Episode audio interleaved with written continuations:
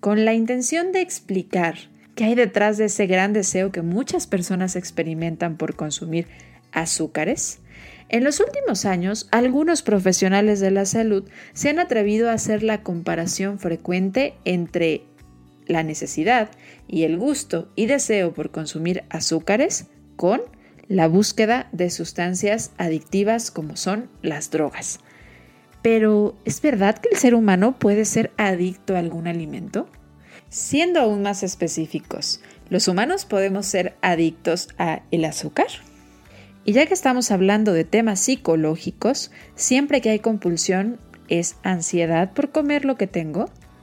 ¿Todo consumo de grandes cantidades de alimentos y bebidas es un atracón? Hablemos de cómo hemos extrapolado muchas conductas y sensaciones al tema patológico en la psicología junto a María Salamanca. Bienvenidos a Ser Nutritivo Podcast, un espacio donde nutriremos tu hambre de aprender, crear, sentir y conectar.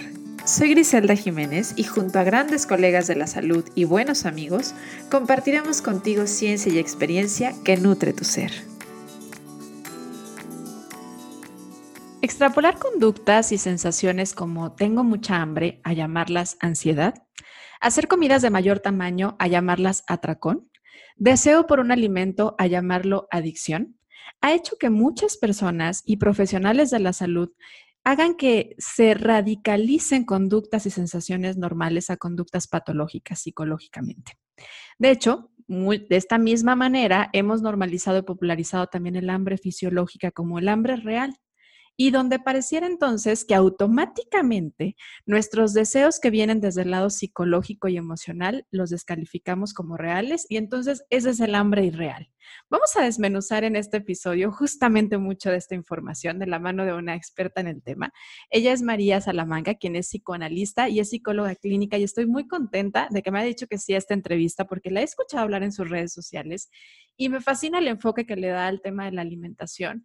Me gusta mucho el que se sensibilice a ir rompiendo mucha de esta información que se normaliza en las redes sociales, justamente. Así que muy contenta, María, de recibirte. Bienvenida a Ser Nutritivo Podcast y gracias por decir que sea la entrevista. Gris, gracias a ti por invitarme a tu espacio. Estoy muy contenta de estar aquí y gracias por esa introducción tan bonita. Oye, María, y antes de que entremos de lleno al tema, a nosotros nos encanta conocer un poco a nuestras invitadas y, y ir sabiendo como un poco de qué hay detrás de esa profesional y qué te llevó a ti a, adentrarte a hablar en estos temas de psicología de la alimentación, del tema del peso, pero más allá de un problema visto nada más como el peso, sino todo lo que hay en la conducta. ¿Qué es lo que a ti te llevó a estudiar eh, y, a, y a dedicarte a esto y a hablar de esto también en las redes sociales, María? Claro, pues te platico, Gris, un poquito de mi, eh, viaje profesional, eh, yo estudié psicología y la verdad en la carrera siempre tuve claro que me quería dedicar a la clínica, pero jamás pensé que me iba a especializar en trastornos de la conducta alimentaria o en temas que tuvieran que ver con esto. Eh, me llamaban la atención diversos temas, entonces yo decidí formarme como psicoanalista. Mm, fui muy feliz, muy feliz con mi formación. ejerzo eh, bajo, esa, bajo esa visión clínica, bajo ese eh, enfoque. Y em, poco a poco eh, la vida como que me fue encaminando, me fue poniendo este tema enfrente y me resultó apasionante, lo agradezco enormemente. un poquito la forma en la que llegó a mi vida profesional esto fue primero gracias a un gran amigo mío, que es el doctor Fernando Pérez. Em, él es un cirujano bariatra y él llegó conmigo, es gastro, eh, y, al estar haciendo eh, todo este trabajo con algunos pacientes me decía, María, es que yo no quiero operar eh, gente para que enflaque, para que pierda peso, así me lo dijo, como con sus palabras, ¿no? Me decía, yo veo, yo he visto, estoy estudiando mucho y yo veo que si hay personas que necesitan la intervención por temas de salud, pero que si no hay una conciencia como de los cambios que quieren hacer, la cirugía no sirve de nada. O sea, como que es un tratamiento, es una opción, ¿no? Pero si no hay una conciencia y un trabajo, entonces crees que te puedo empezar a referir a algunos pacientes con los que trabajo, creo que les va a hacer mucho bien. dije, claro que sí, y empecé a trabajar con él y al mismo tiempo, Tani Levy, eh, la directora de Fundación APTA, me contactó y me dijo, oye, Mari, eh, veo que estás trabajando en el hospital, veo que estás estudiando estos temas, eh, ¿quieres venir a trabajar a Fundación APTA? Y pues tuve que en efecto, estudiar más, especializarme en los temas y me gustó mucho, Gris, estar trabajando con los dos lados de un espectro, ¿no? Con TCAs muy restrictivos y por otro lado con pacientes bariátricos. Y también me gustó mucho poder aprender, ¿no? De, ambas, ambos lados, eh, teniendo eh, por los dos lados mentores y jefes muy humanos, muy eh, enfocados a estudiar, aterrizar y aprender. Y preocupados por la gente, sobre todo. Entonces, eso yo siento que a mí me ha enriquecido mucho como para no satanizar ninguna postura como tal, sino verdaderamente buscar cuál es la mejor forma de que una persona de modo libre pueda buscar un tratamiento sin ponerse en riesgo, sin eh, lastimarse, ¿no? Y creo que eso ha sido como esencial. Así me empecé a especializar en esos temas, obviamente tuve que estudiar más, obviamente tuve que, eh, eh, dialogar también con disciplinas eh, que tenían otros enfoques, lo cual a mí me enriqueció muchísimo poder dialogar y aprender de colegas y maestros, a lo mejor con un enfoque sistémico, un enfoque cognitivo. A mí como psicoanalista si bien yo, yo sigo identificándome con esa corriente y con esa aproximación, creo que me enriqueció de sobremanera y creo que hoy puedo decir que tengo una aproximación clínica y una visión integral, ¿no? De la cual me siento muy orgullosa y que invito a mis colegas a que estemos abiertos al diálogo. Yo creo que eso es lo que más nos enriquece, estar abiertos al diálogo y a aprender y sobre todo escuchar las necesidades de nuestros pacientes. Por ahí fue mi, mi caminito. Qué bonito, qué bonito escucharte y, me llama mucho la atención justo esto, esto último con lo que terminas, porque para mí es muy parecido lo que sucede con la nutrición, ¿no? Cada quien tiene su enfoque, hay quienes se dedican a la psicología de la alimentación, hay quienes eh, se catalogan como, como que no hacen dietas, hay quienes hablan un poquito más desde la alimentación intuitiva, hay quienes el ayuno intermitente como estrategia y hay que entender que se necesita de diversas formas de ver una área o una profesión y de abordarla, porque hay muchos orígenes de problemas, hay muchas etiologías y por lo tanto no va a haber una sola solución o una sola forma de poder abordarla.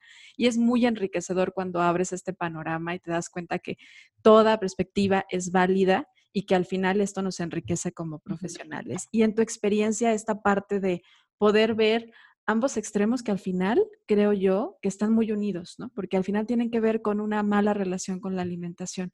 Y a mí me preocupa justo esto de lo que hablaba en la introducción, cómo se ha extrapolado cosas y conductas tan normales que pueden considerarse normales y saludables a llamarlas patológicas, ¿no? ¿Cuántas personas no se eh, dicen y, y autodiagnostican como ansiedad porque tienen ganas de comer más cantidad o en realidad tienen hambre, ¿sí?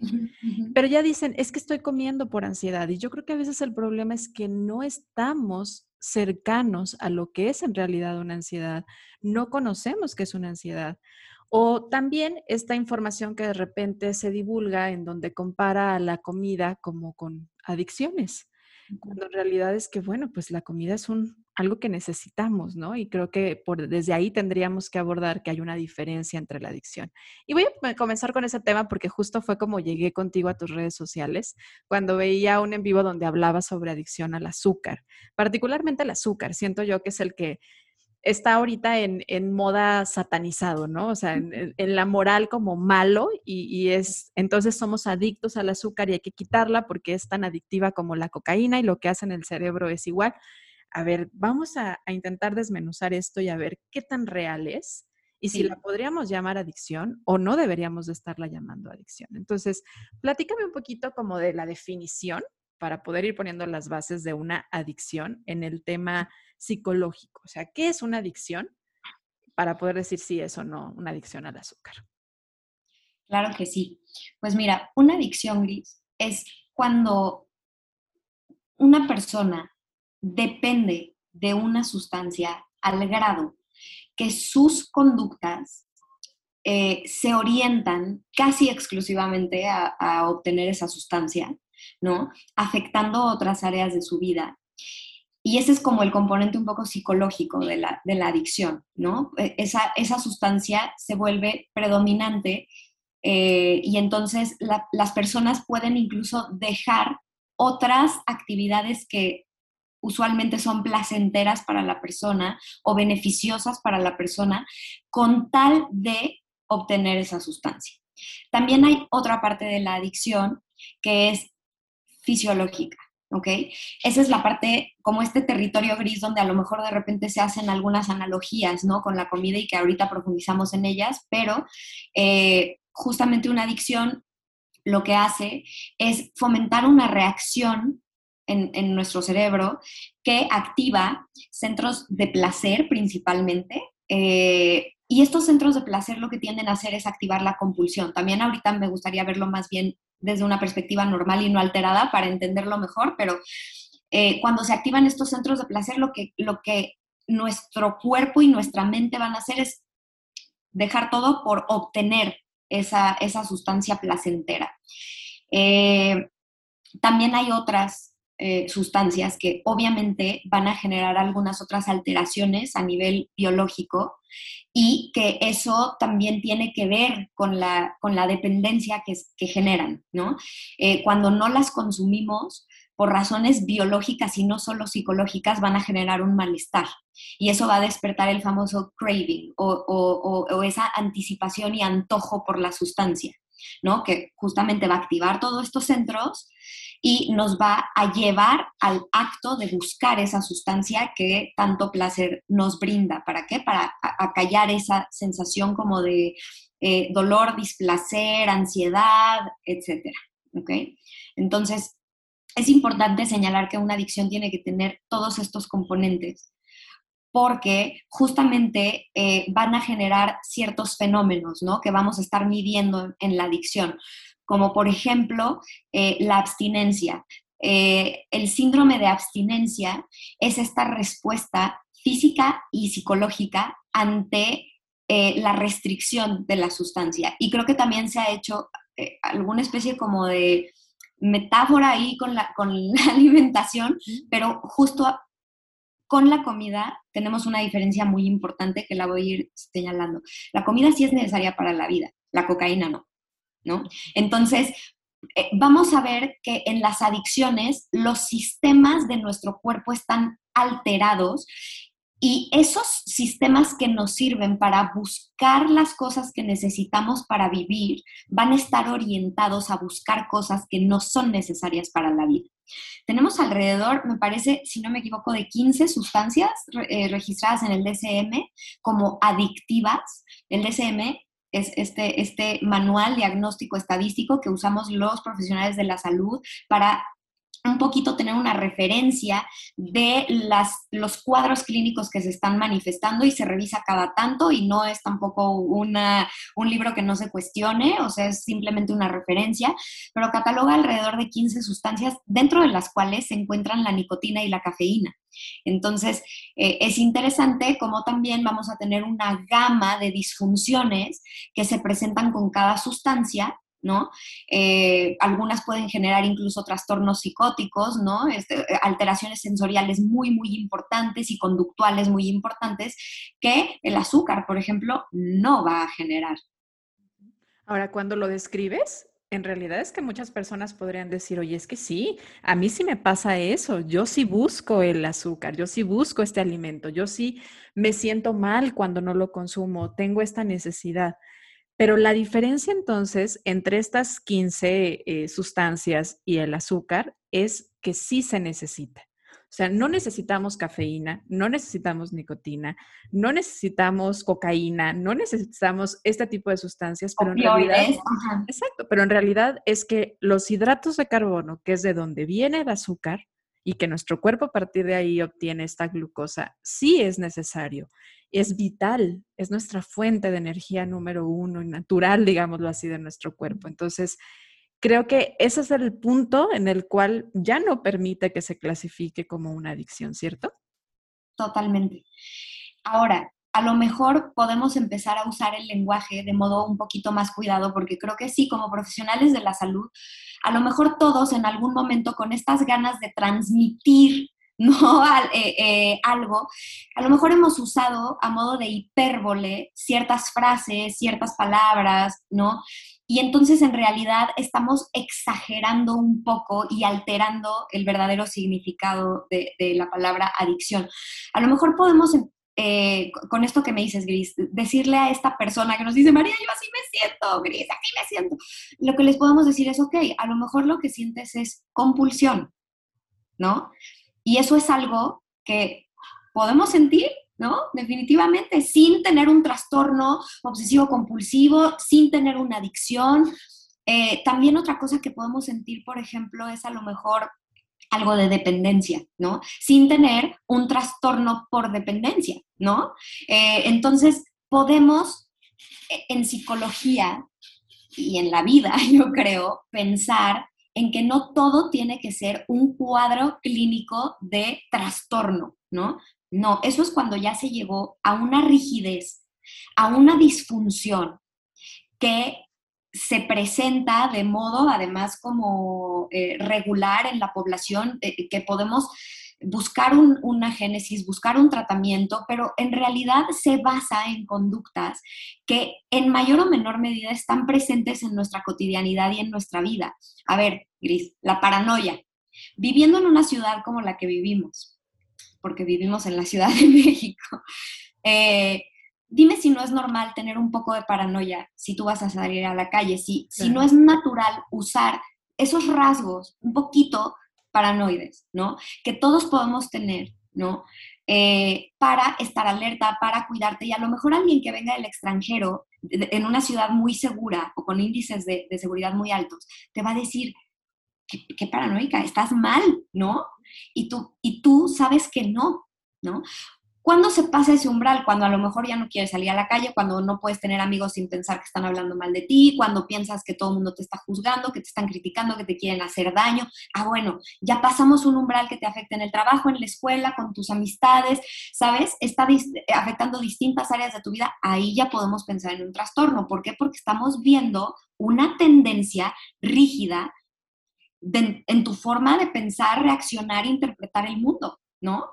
Entonces, eso ya puede tener que ver más con un trastorno y eso sería una adicción. En cambio, en realidad con, la gente, con la comida, con muchas cosas podemos relacionarnos a veces de modo un poquito más cercano, a veces podemos sobrecargarnos en una persona o en una en un alimento incluso, ¿no? Para lidiar con ciertas emociones y eso nos hace sentir un poquito de dependencia, ¿no? Sin embargo, no significa que todo el tiempo, en todo momento, estemos actuando así, que sea nuestro único como mecanismo para lidiar, no sé si me explico. Totalmente. Entonces, creo que es importante empezar a usar el lenguaje pues de modo un poquito más responsable y creo que ahí como profesionales de la salud se vale decir, ok, a lo mejor en algún momento hasta yo lo hice, pero ya no lo voy a hacer. Porque es importante no confundir a las personas. Claro, y no llevar como a esta parte de, que todo sea patológico, ¿no? O sea, al final las emociones, estas emociones tienen una función, o sea, ahorita lo que hablabas, pues eso al final es cuidarte, ¿no? Si tienes el miedo de salir, si ya te está limitando a hacer tu vida, ya se vuelve un problema. Igual pasaría con, el resto de, ¿no? Si, si no puedes salir o no puedes vivir sin dejar de tomar café, probablemente ya estés teniendo un problema, ¿sí? Pero ahora, el tema con el azúcar y con los alimentos es que es algo que necesitamos, o sea, no es algo que vayas a poder dejar de consumir. Y dejarlo de consumir, de hecho, siento yo que llevaría a un mayor deseo, que ese también es un punto importante, ¿no? La restricción es la que genera mayor necesidad o hasta esta sensación de compulsión por comerlo o por, buscarlo. Exactamente. Que eso también es una gran diferencia con, las drogas. Entre más consumes, más las quieres. Con el azúcar y con otros eh, alimentos, generalmente la compulsión viene tras la restricción. Y eso es un punto bien importante que hay que rescatar. ¿No?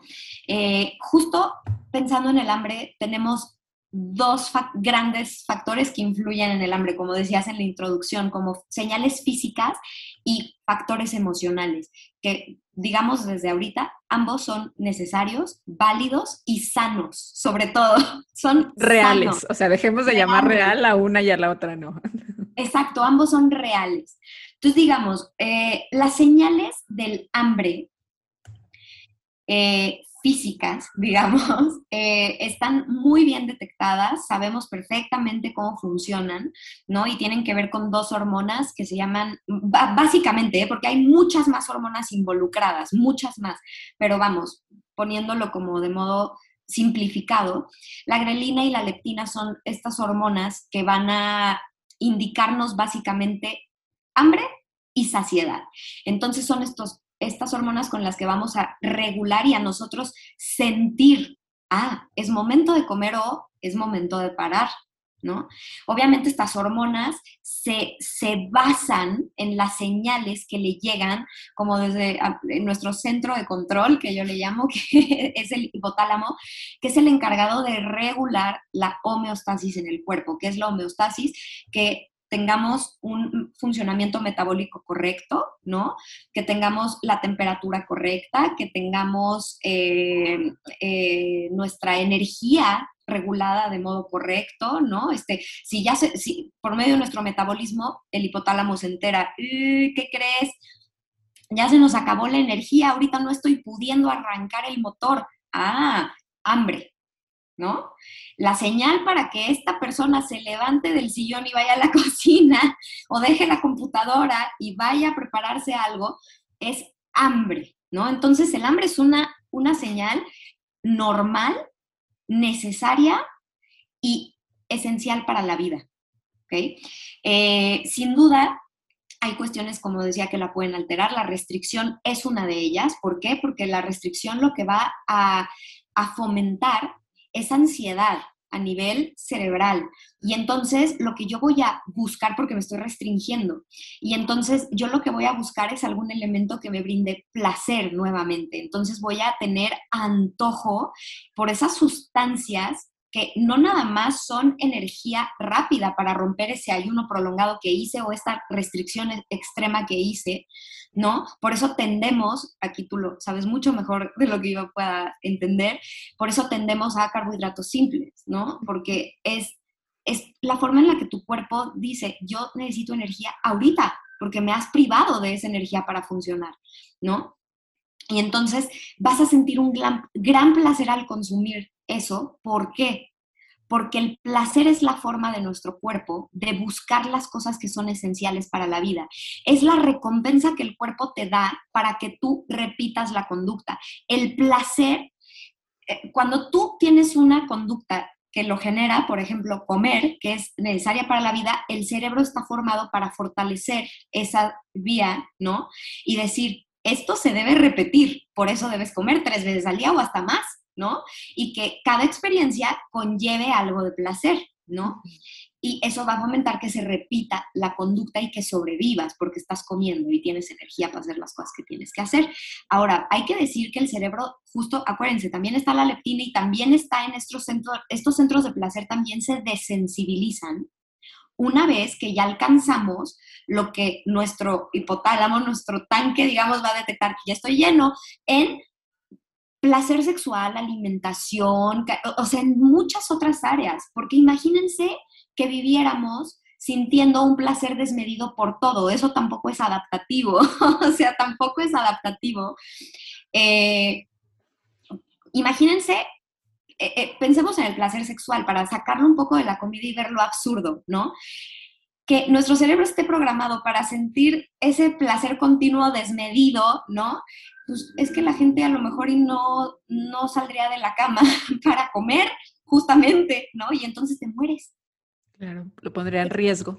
Exacto, te pone en riesgo. O dormir es súper placentero, pero si no te despiertas para comer, para tomar agua, para otra, pues también, pues imagínate, bye, ¿no? Te, te tienen que conectar ahí a algo. Entonces, creo que también es bien importante ver que si la restricción es un elemento que va a alterar estas señales, que son naturales y por eso nos va a hacer sentir que somos adictos o dependientes, ¿ok? Eh, también puede haber alteraciones metabólicas. Yo sé que esta es una discusión muy compleja, eh, la cual la voy a dejar nada más sobre la mesa, pero las personas que abogan porque la obesidad sea un diagnóstico legítimo, lo que dicen es, a ver, hay que distinguir un poco, quitar de entrada la carga moral y también distinguir a lo mejor el sobrepeso, que además es algo bien subjetivo ahora en, esta sociedad en la que vivimos con estándares imposibles de, corporales. Eh, y la obesidad como tal, ¿no? ¿Por qué? Porque a lo mejor, como te decía Gris, al ver el otro lado del espectro, pues sí, cuando a lo mejor hay pacientes que han alcanzado un peso que era muy por encima de su peso genéticamente designado, por así decirlo, porque las variantes a lo largo de la vida son normales en ese peso genéticamente designado, pero que a lo mejor ya, ya, ya se sobrepasó mucho, sí eh, ocurre una alteración en estos eh, receptores, ¿no? De, este, de estas sustancias. Entonces, hay personas que a mí me dicen, María, es que de verdad sí tengo un hambre muy, o sea, descomunal comparada a la que yo tenía cuando tenía este otro peso. Sí, sí puede ser. Y creo que es bien importante validar esa experiencia y explicarla. Así como en la anorexia también se pueden llegar a, alterar, ¿no? Estas sensaciones de saciedad, por ejemplo. Entonces creo que hay que conocer nuestro cuerpo, ¿no? Y sí, en la obesidad sí se pueden alterar. ¿No? También hay otras, no es solo la obesidad, ni todas las personas con obesidad lo van a tener, pero también hay otras alteraciones metabólicas que pueden afectar el apetito, ¿no?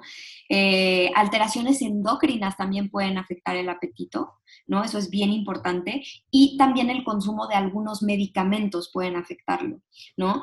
Eh, algunos medicamentos psiquiátricos tienen impacto, ¿no? En, el apetito, pero también otros. Y de hecho, cuando trabajamos con eh, pacientes que toman antipsicóticos, es muy importante explicarles que van a sentir más hambre, porque se pueden sentir mucho, mucho desconocimiento de su propio cuerpo, ¿no? Al sentir esto tan, tan afectado. Y también obviamente hay alteraciones psiquiátricas que van a afectar el apetito, la depresión, la ansiedad, ¿no? Eh, de entrada van a afectar estas señales. Entonces, ya sea que nos dé o mucha hambre o muy poca hambre, y hay que ser conscientes de esto, porque si no lo que hacemos es desconocernos a nosotros mismos, ¿no? Y creo que cuando entendemos, ah, cuando yo me siento, cuando yo entro, a lo mejor soy una persona que tiene depresión, cuando yo entro en episodios depresivos, mm, se me quita el hambre. Tengo que ser consciente de esto y no descuidarme como un acto de autocuidado, ¿no? En, mis episodios depresivos tengo que procurarme los alimentos, ¿no?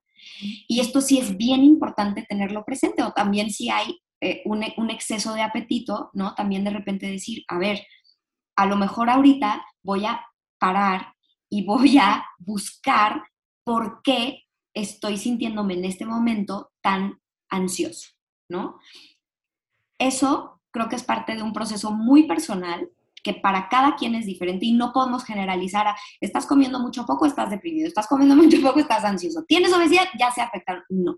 Hay que conocer a cada persona que es un mundo y estas son cuestiones físicas que pueden afectar y desconectarnos de nuestras señales de hambre y saciedad.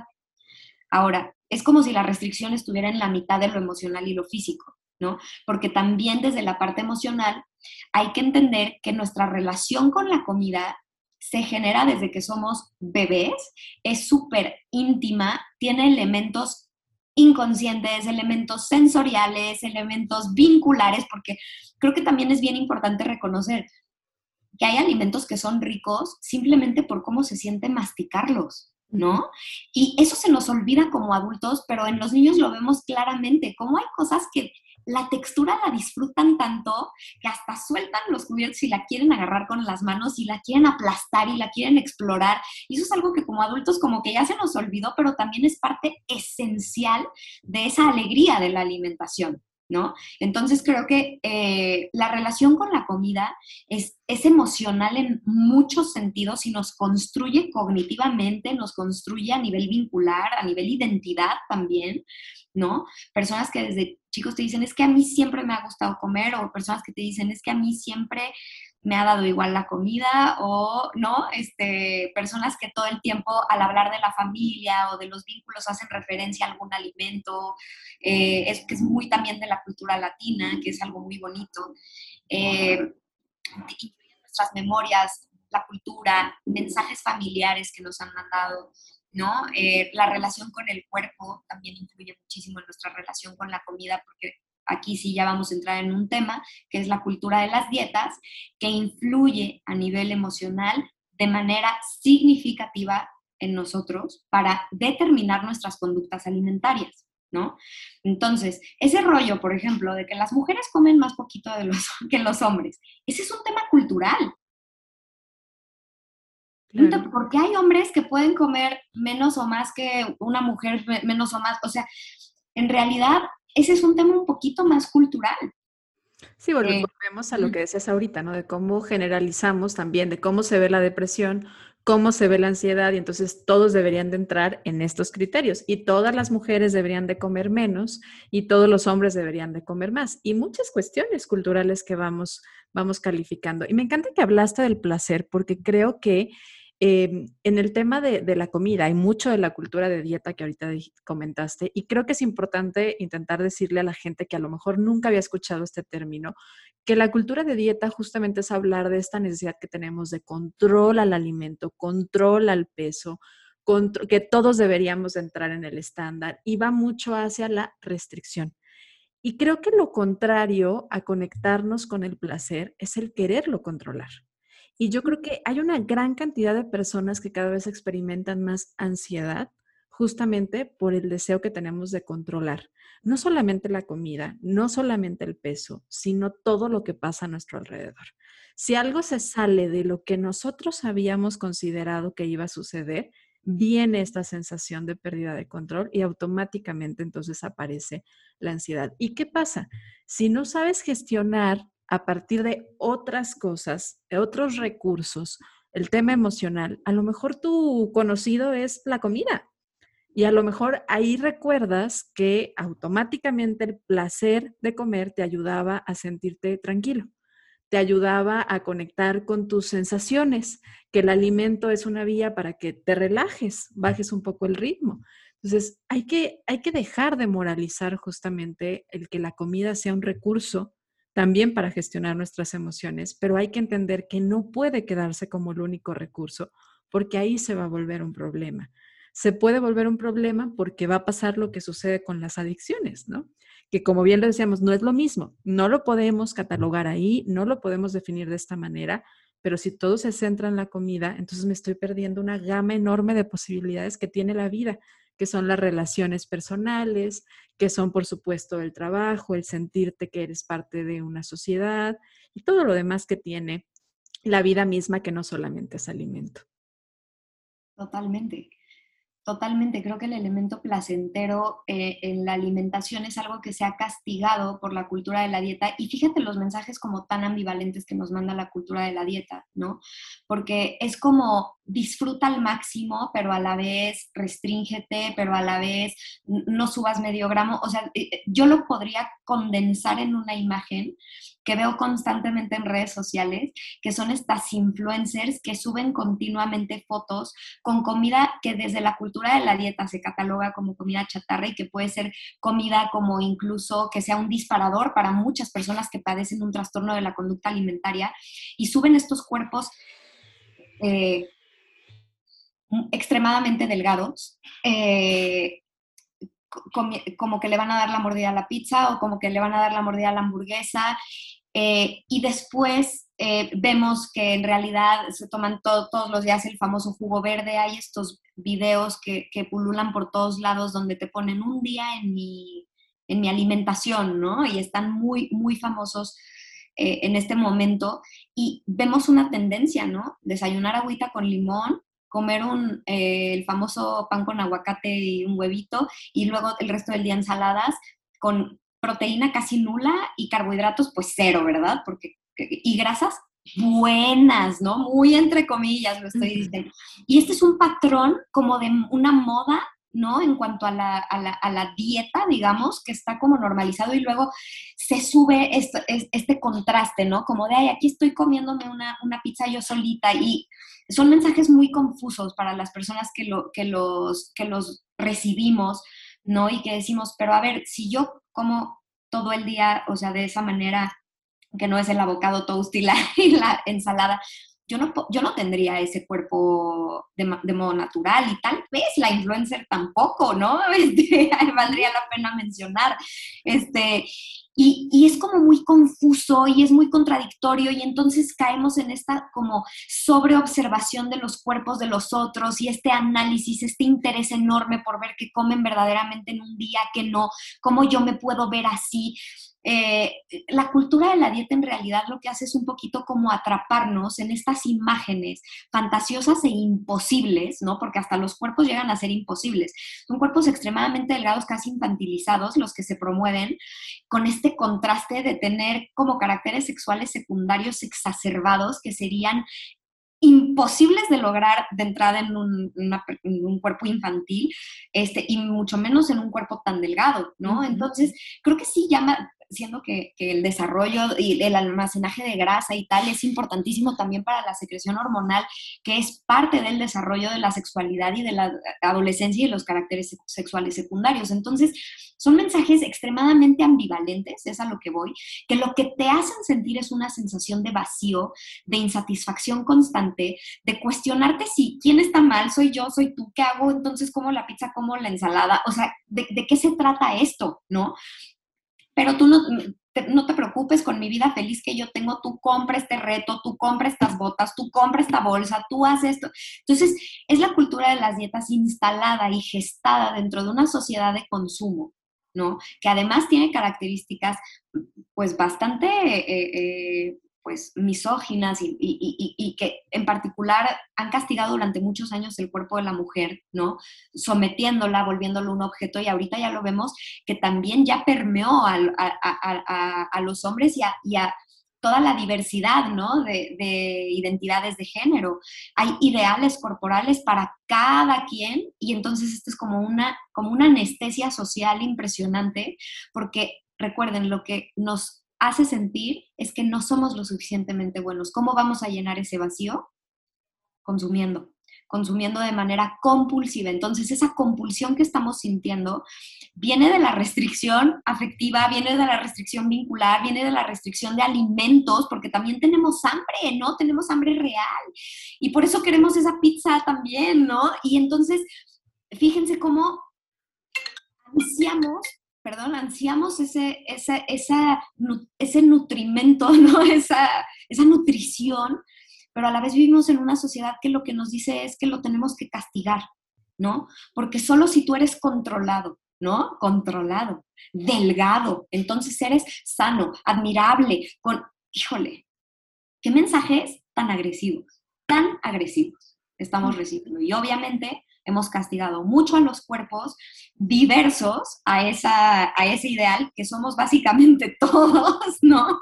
Este, vivimos castigados, juzgándonos a nosotros mismos y juzgando a los demás. Eso ha interferido en nuestra hambre, porque nos morimos de hambre. ¿Te gusta ser Nutritivo Podcast? Hay tres formas en las que puedes ayudarnos a seguir creciendo y seguir compartiendo esta información para ti. Da seguir en la plataforma de tu preferencia donde nos escuchas ya sea Apple Podcast, Google Podcast, Spotify, YouTube. Dale seguir para que no te pierdas cada uno de nuestros episodios. Ayúdanos a compartir con la persona que tú creas que nuestro contenido y nuestros episodios puedan ayudarle a nutrir su ser. Y no olvides en dejar una referencia en Apple Podcast de cómo Ser Nutritivo Podcast te ha ayudado a nutrir tu cuerpo, tu mente y tu alma. Gracias por ayudarnos. Continuamos con el episodio. Y yo quería hablar del control, justo uno porque lo escucho mucho en consulta, otro porque me doy cuenta que es algo que preguntan mucho también en las redes sociales y en los en vivos de cómo controlo el hambre. Cuando uno habla de, de hambre o deseo o del placer, automáticamente viene la pregunta de cómo la controlo. No la controles, la escuchas. No la controles, la gestionas, escuchas de dónde viene, escuchas qué viene a decirte, porque además, ya sea un hambre física un hambre emocional, tiene una función. Y aquí lo importante es que tú analices qué función tiene. Como toda emoción, hay una función. Ya sea que sea un hambre física y la función es que comas porque necesitas energía, necesitas sentirte saciada porque para poder seguir necesitas tener más vitalidad y eso te lo va a dar el alimento o necesitas micronutrimentos y lo vas a encontrar en los alimentos, o ya sea porque estás gestionando una emoción con el alimento también y necesitas pararte a sentirlo. El, el hambre no se controla y el tamaño del cuerpo también yo diría que necesitamos dejar de querer tener el control, ¿no? Yo recuerdo esta película, que probablemente quienes tengan por ahí un poco más de 30 años lo van a recordar muy bien, en donde justo tenía un control y quería controlar la vida, ¿no? Yo siento que así queremos estar ahorita, controlando nuestra vida, controlando el peso, controlando nuestros recursos y en realidad necesitamos aprender que hay muchos factores que están interviniendo en el peso, en el hambre, en la saciedad. Y me gustó mucho que hablaras de cómo se fusiona el tema psicológico con el tema fisiológico. Porque yo repito mucho en el podcast que necesitamos separarlo para entenderlo, pero necesitamos unirlo para poderlo trabajar. Entonces, eh, hay una, por supuesto que esto tiene que ver con hormonas, por supuesto que esto tiene que ver con neurotransmisores y claro que puede haber una conexión y hay una conexión entre lo psicológico y lo fisiológico y lo vamos a separar para entenderlo, pero lo tenemos que unir para que tú puedas vivirlo. Entonces, no estás separado. Y ahorita que hablabas de, de todas estas influencers y de toda esta cultura de la dieta, yo pensaba en los días trampa que la gente llama de manera muy común, ¿no? Y que es una pregunta muy típica en consulta. Yo, por supuesto, y lo digo así abiertamente, yo les digo, es que no, pues no estamos haciendo una dieta, por lo tanto no va a haber estos días trampa, ¿no? Tú quieres comer otra cosa, tú quieres comer algo más, come más, tú quieres comer, cómelo, ¿sí? Pero psicológicamente, y tú que estás muy adentrada en, en esta parte de la conducta, ¿de qué manera puede afectar el que uno haga estos días trampa, estos días de decir, de lunes a viernes me restrinjo, a lo mejor hasta el sábado, porque nada más el domingo es el día que dejo entrar el placer a mi vida y la elección y la conexión a mi vida. ¿De qué manera pueden afectar? Mm, mm, yo creo que la forma en la que afectan gris es que perpetúan un círculo vicioso, porque en realidad lo que estamos reforzando es que en efecto hay comida buena, comida mala, que el equilibrio famoso, porque así se venden los, los días trampa, ¿no? Como equilibrio.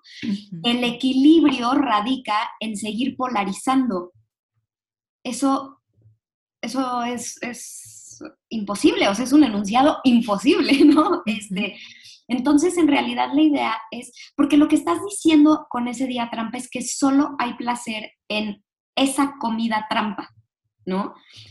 No sé, una hamburguesa, ¿no? Porque son, además como que son las típicas, ¿no? Porque las que han sido satanizadas son las que se vuelven eh, la comida trampa y justo ahí entramos en el tema de la restricción. Psicológicamente, entre más restringo, más deseo. Entre, eh, psicológicamente, entre más me prohíben algo, más se me va a antojar. Lo prohibido es lo que fantaseamos y eso es algo estudiadísimo. Eh, Freud tiene, bueno, obra y teoría para aventar para arriba sobre esta cuestión del, placer, y tenemos estudios que lo corroboran, sin duda alguna, ¿no? Este, entre lo prohibido es lo más deseado. Entonces, si yo sigo pensando que hay una comida que tengo prohibida en lo general y que solo se me permite cuando es mi día trampa, solo asocio el placer con esa comida. Cuando, ¿por qué no voy a asociar el placer con unos pepinos? A ver, ¿por qué no voy a asociar el placer con unas, unas zanahorias, unas jícamas, una manzana? Eh, yo hago la referencia mucho a niños chiquitos porque creo que a mí por lo menos me han enseñado mucho, ¿no? Tú ves que a veces se les antoja una manzana, que a veces quieren comer verduras, a veces no.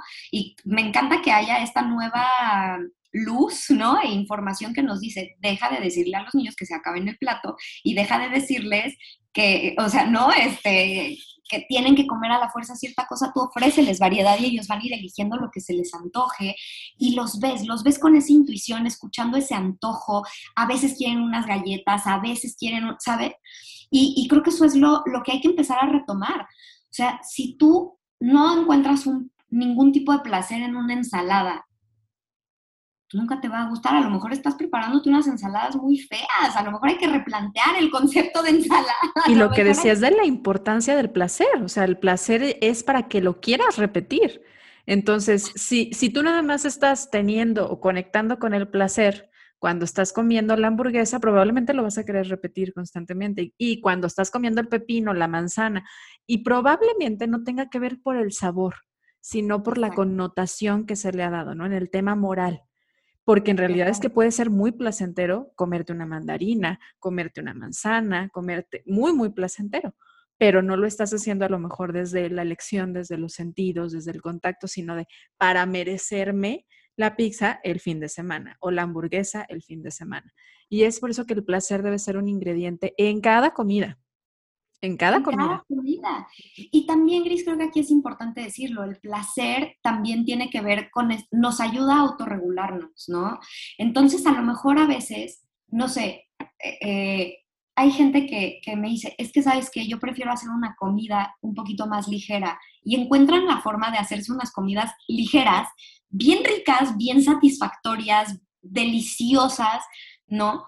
Pero ligero, ¿no? Porque hemos asociado ligero bueno, pesado malo. No es cierto. Porque, porque si no, como estoy en la chamba, me da un poquito de sueño si como medio pesado. O si tomo a la hora de la comida, si me echo una copita de vino, luego me da sueño ah, pues no lo hagas. Y entonces eso sí lo hacen el fin de semana, de cuenta, pero viene de un autoconocimiento, ¿no? De decir, ay, pues como es sabadito y no tengo que regresar a trabajar, pues llego a mi casa, me echo una siestecita después de la comida y delicioso. Viene desde otro lugar, no viene desde una restricción, porque creo que también se malentiende el escuchar a, a la intuición como entonces haz lo que sea. Es que no, psicológicamente tampoco estamos diseñados para el exceso en ese sentido. O sea, eh, eso viene de una construcción que justamente hay que empezar a tirar, ¿no? Eh, porque, porque creo que sí se vale que creemos este, estos, a lo mejor, este, patrones o pautas, ¿no? Este, o estas tendencias o en nuestra alimentación que van a estar apegadas a nuestro estilo de vida, ¿no? Y eso es súper válido, o a las necesidades de nuestro cuerpo, por ejemplo, eso es válido, o a las necesidades de nuestra mente.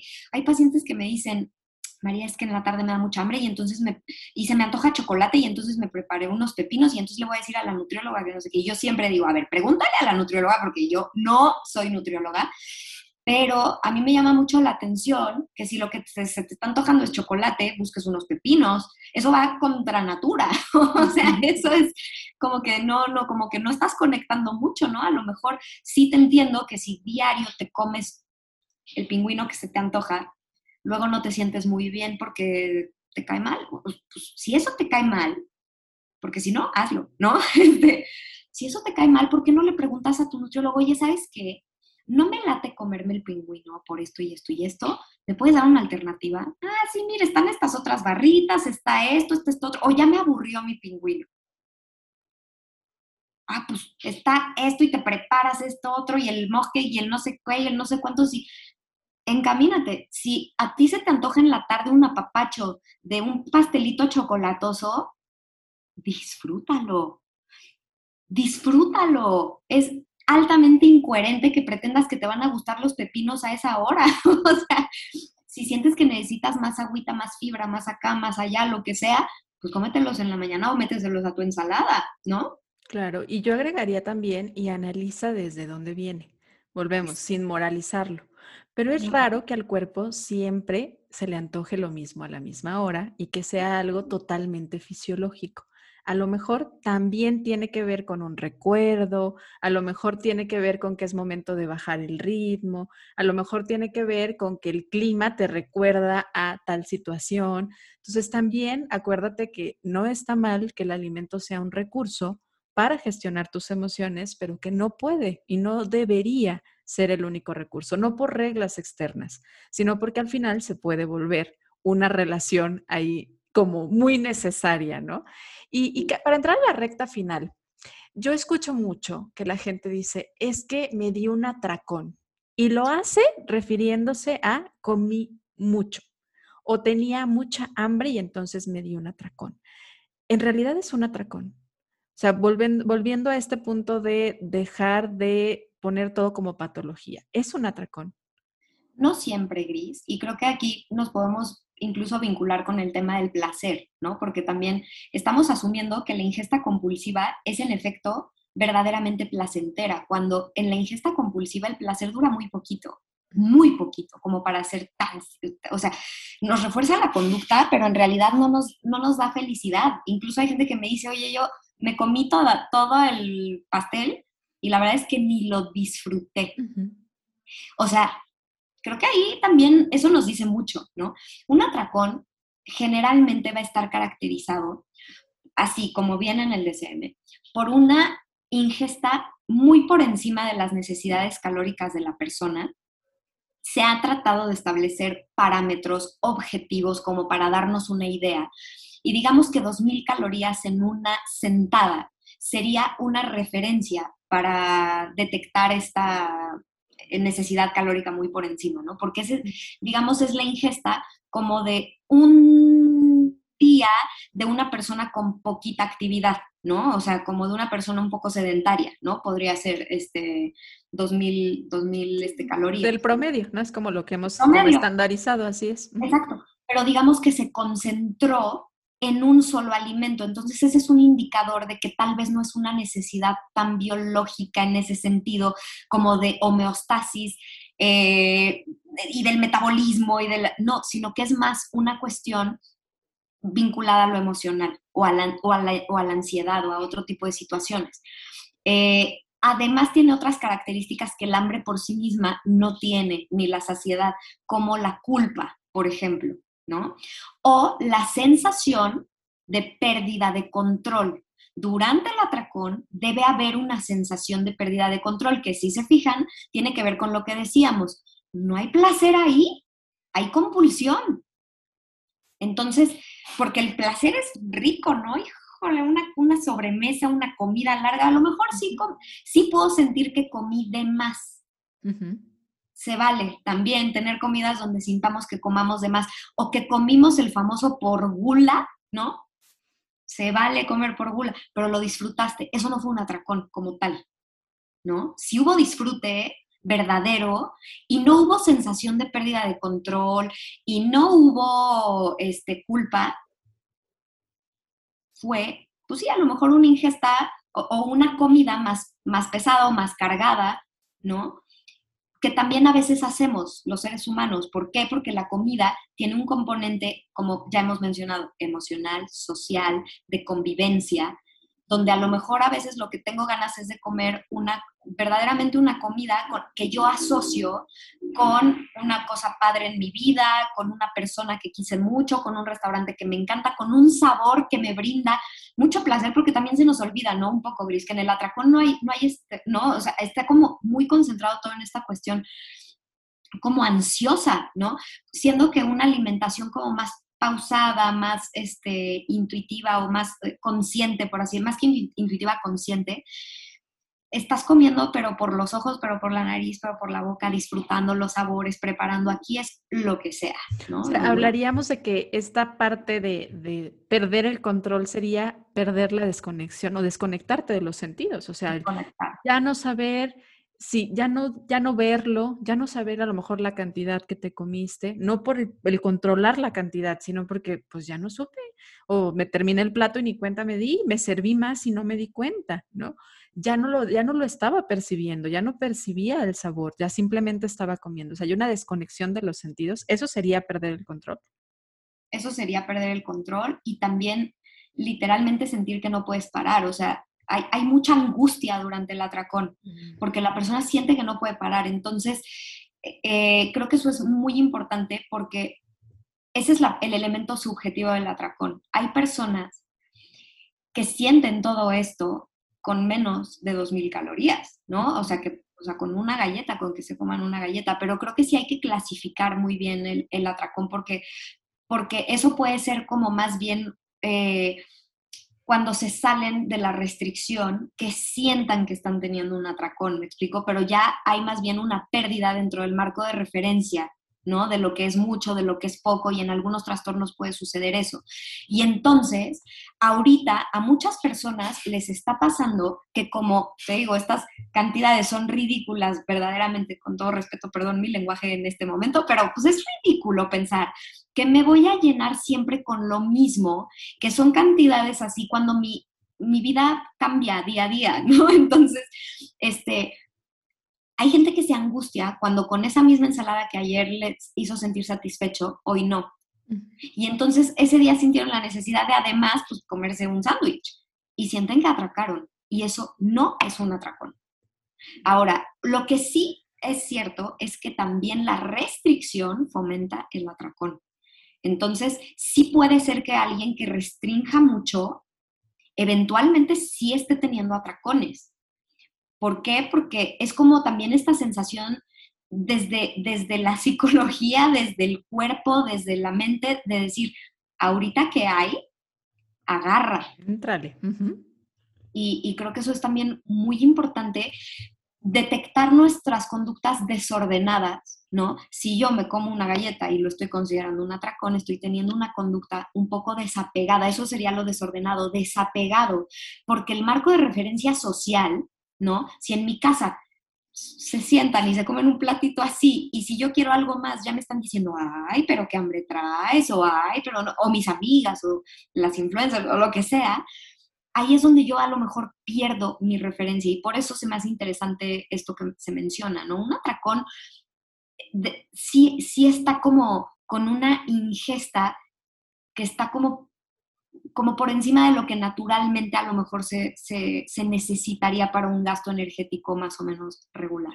Claro, algo tendría que haber pasado muy fuerte y en realidad estaríamos hablando casi de una quemadura, un accidente para poder decir que el cuerpo exacto. manda una señal de consume lo doble, ¿no? De lo que debes de estar consumiendo en una sola sentada. Es, algo, fisiológicamente estaríamos hablando de que algo muy fuerte tuvo que haber pasado. Muy extraordinario. Exacto. María, pues estoy encantada de platicar contigo, pero vamos a entrar a la recta final del episodio. Te cuento que en Ser Nutritivo Podcast creemos que es importante nutrirnos no solamente física, sino también mental y espiritualmente. Y nos gusta abordar estos temas por eso. Y nos gusta obtener de nuestros invitados algunas ideas, viéndolo como ideas, sabiendo que no es una regla y que cada quien tiene recursos diferentes, pero nos gusta tomar ideas. Entonces, cuéntame, María, ¿cómo disfrutas tú nutrir tu cuerpo? Yo creo que yo he entendido que la nutrición tiene que ver con disfrutar y escucharme y también saber cuándo necesito empujarme un poquito a salir de mi zona de confort.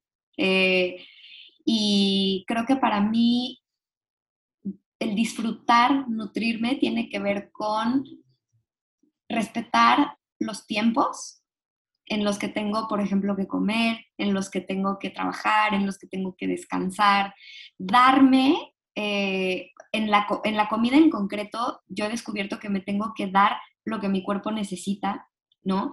En el sentido de que a veces voy a necesitar enfocarme un poquito más como en cosas eh, fisiológicas, ¿no? O sea, a veces necesito un poquito de energía y ahí tengo que acomodar un poco mis snacks para que ciertos snacks me den esa energía, pero hay otros snacks que he cachado que necesito mucha, mucho cariñito, ¿no? Y entonces esos snacks los tengo listos, ¿no? Para esos momentos del día donde lo que necesito es como esa sensación de, algo calientito, un apapacho, este, un, como tipo cafecito, que es lo que a mí me hace eh, como asociar mucho con, eso. Yo soy de esas personas que, que, necesito comer un poco ligero y entonces ha sido todo un reto a la hora de la comida en particular. Ha sido todo un reto para mí la creatividad a la hora de la comida eh, sentir que estoy comiendo rico pero ligero, pero que me sacío, ha sido todo un reto. Entonces, este, sí me he orientado con colegas que admiro y me la paso buscando porque, porque si no, yo me duermo en la tarde. Me duermo, soy de esas personas que si, si como un poquito más cargado a ciertas cosas, me duermo. Y entonces también me gusta darme mi tiempo para cenar. Eh, y ahí a lo mejor poner esa, cosita que yo sé que me va a arrullar, este, y también... Es la escucha, ¿no? La escucha y la observación de lo que a ti te funciona. Totalmente, y ha sido un reto porque para hacer eso desde un lugar honesto, he tenido que deconstruir muchos miedos, y muchas ideas preconcebidas que yo tenía con respecto a la comida. Y creo que eso ha sido un reto muy satisfactorio para mí y también me he dado cuenta de que hay momentos que son cero de nutrición eh, en el sentido como súper clásico que, vemos de, ah, de nutrimentos. Y la vitamina y el no sé qué, y son 100% de hoy no me importa si, o sea, no me importa, me voy a guiar totalmente por mi boca, por ejemplo, por mi lengua.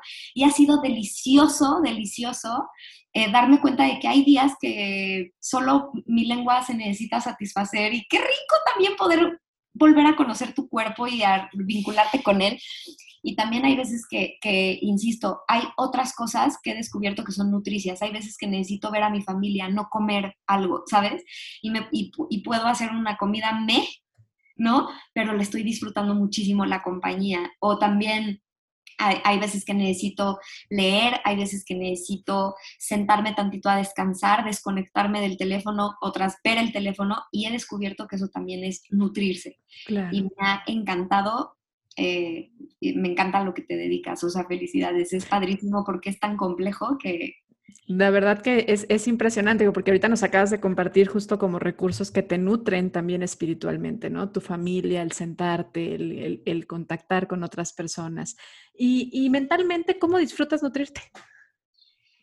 Mentalmente, yo creo que, ah, insisto, a veces también con la comida y también a veces escuchando, dialogar con, con colegas. Ahorita, ah, para mí las redes sociales han sido un descubrimiento increíble en lo profesional, ¿no? Porque he conectado con gente que piensa de modo increíble, que piensa de modo diferente, que me invita a cuestionarme lo que yo creo, a reafirmar otras creencias, a también decir no sé, no sé cómo, o sea, sigo definiendo cómo estoy parada en este punto, ¿no?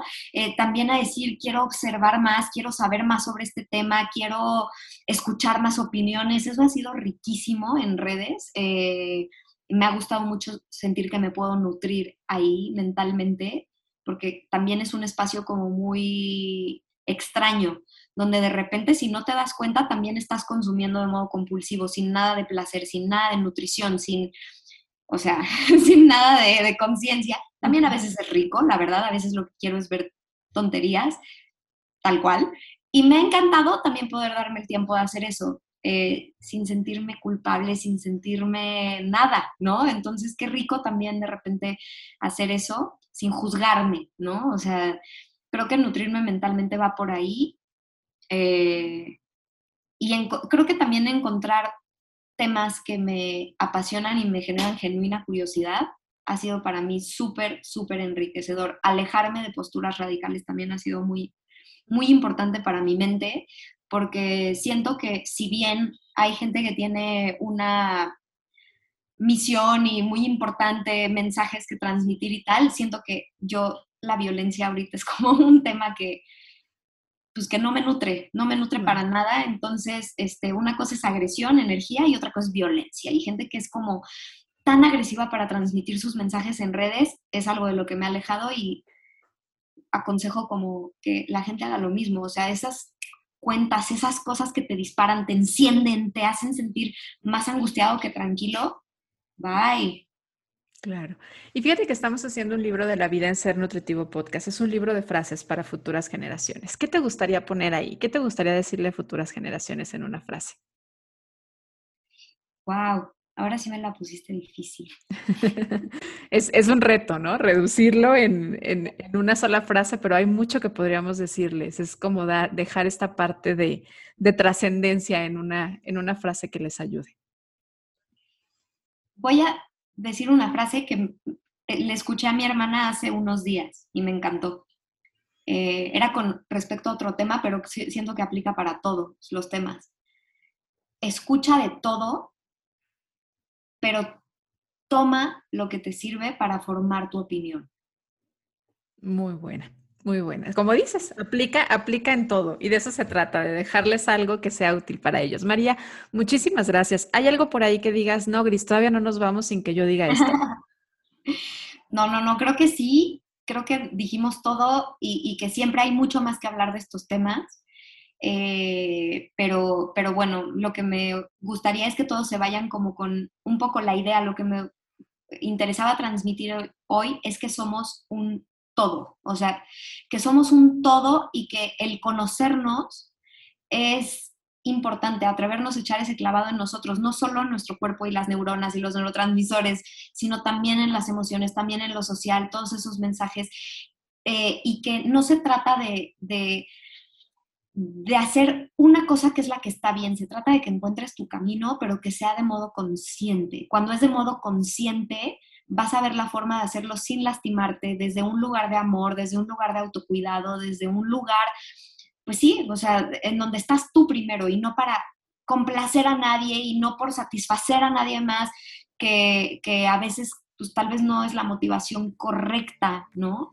Eh, y bueno, eso es como lo que quise transmitirles. Ojalá que haya tenido éxito en eso. Creo, creo que quedó bastante, bastante claro y me gustó que además lo, lo cerraras dejándolo todavía más esclarecido.